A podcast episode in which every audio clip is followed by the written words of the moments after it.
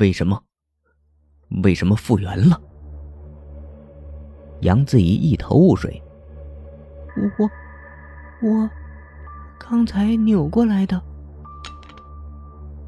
魔方从方墨的手里滚落，而方墨的胸前开始起伏不定，无法抑制内心的剧烈波动。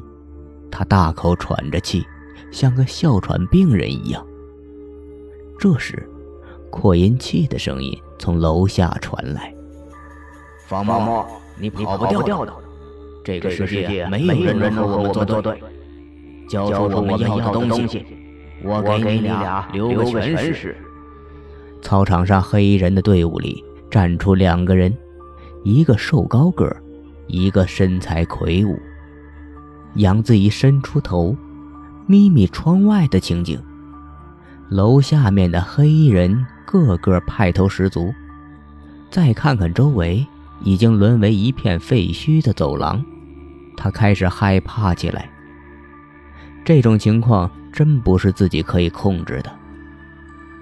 方墨，他们到底是谁？他们要什么东西？是这个魔方吗？方墨没有回答。闭上眼，深深呼吸了几口气。事到如今，只能赌一次了。子怡，你相信我吗？又听到方墨叫自己子怡，杨子怡心里甜甜的，点点头，小声说：“相信，就算你什么都不需要告诉我，我也相信你。”方墨左手拉起他右手腕。那好，我们站起来，相信我，不要怕。一片聚光灯中，两人从裸露的走廊上站了起来。方墨的声音变得异常平静，他问道：“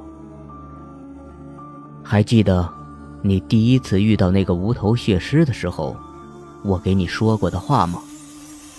杨子怡转向方墨，他的眼神凌厉有神，如两把利剑迷失的操场，好像数百个持枪的黑衣人在他的眼中不过一片稻草。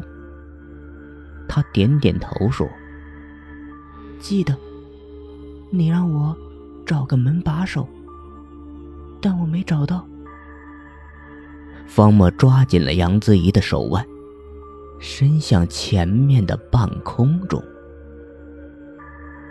那我们再找一次，一起找。你按我说的做，这一次一定可以成功。方墨，你再不交出那个东西，我们就开枪了。你和那个女的谁也跑不掉。嘿嘿嘿。瘦高个黑衣人的笑声开始在整个操场弥漫，十分阴森。杨子怡迟疑了，方墨，他……他瞧瞧方墨，好像方墨没有听到楼下黑衣人的喊话。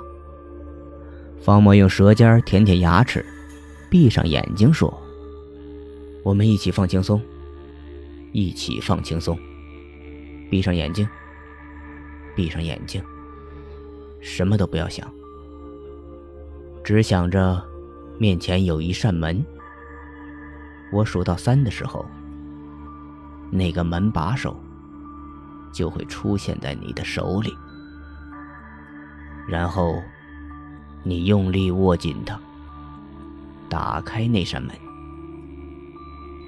然后睁开眼睛。一、二、三，开火！密集的子弹排山倒海般射向三楼，光与黑雨在他们面前交织。杨子怡静静听着方墨的声音。当他闭上眼睛的时候，仿佛整个世界都安静了下来。